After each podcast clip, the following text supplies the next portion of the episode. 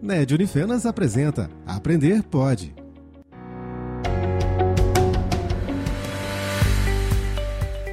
Olá, caro ouvinte! O curso de Pedagogia da Unifenas preparou para você uma série intitulada O Mundo Real da Leitura e da Escrita Desafios e Possibilidades.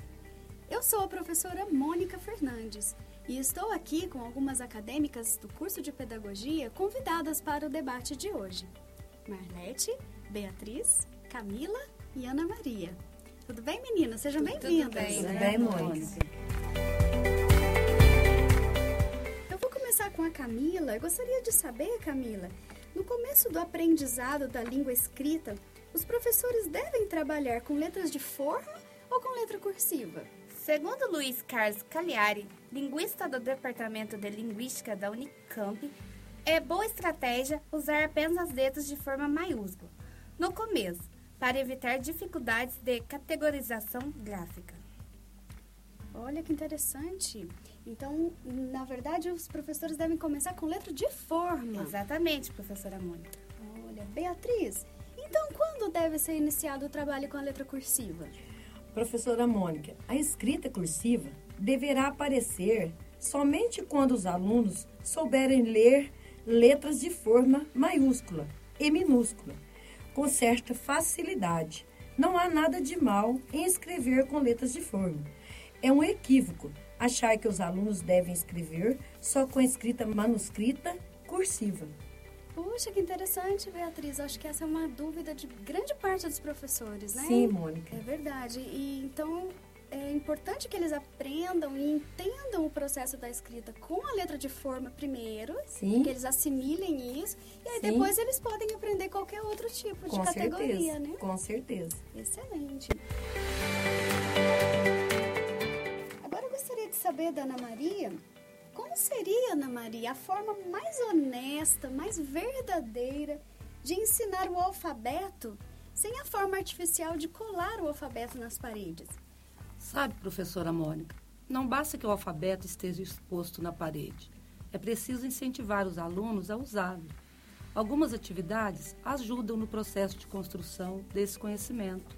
O professor pode ensinar o alfabeto fazendo listas de materiais de compras, de textos simples como parlendas e trava-línguas ou agendas telefônicas.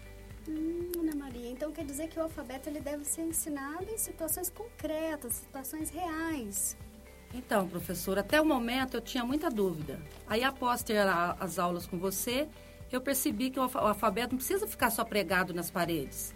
Ele tem que ser trabalhado em sala, em revistas, em formas concretas. Exatamente, porque aí a criança não vai decorar, ela Não vai, vai entender. não vai ser uma decoreba, ela vai entender o que é o alfabeto.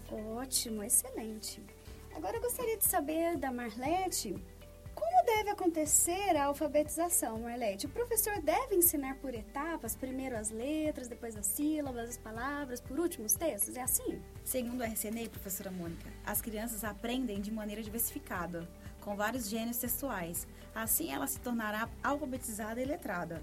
O professor deve reconhecer a capacidade das crianças para escrever. Com isso, ele deixa de ser um informante para que a integração grupal cumpra seu papel. E o resultado é que elas aprendem a trabalhar em equipe, trazendo atividades de escrita que façam sentido para elas.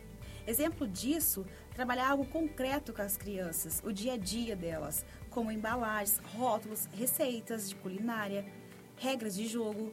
No momento em que a criança vai aprendendo, não se torna necessário apresentar letras, sílabas, palavras de modo arbitrário, pois a assimilação destes será feita de modo espontâneo, conforme o aprendizado contínuo. Olha que interessante, Marlete. Isso é uma, um desafio para os professores, né? Porque na história da alfabetização sempre se ensinou assim, por etapas, né? Então agora o professor está entendendo que isso não fazia sentido para as crianças. Sim. Elas decoravam. Então agora eles começaram a entender que a alfabetização acontece a partir de textos reais, né? De textos Algo concretos. concreto para eles. Perfeito, excelente.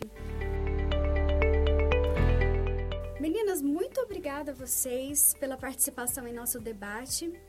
E você, educador que acompanha o nosso programa, aguarde! Em breve teremos mais um programa da série O Mundo Real da Leitura e da Escrita Desafios e Possibilidades.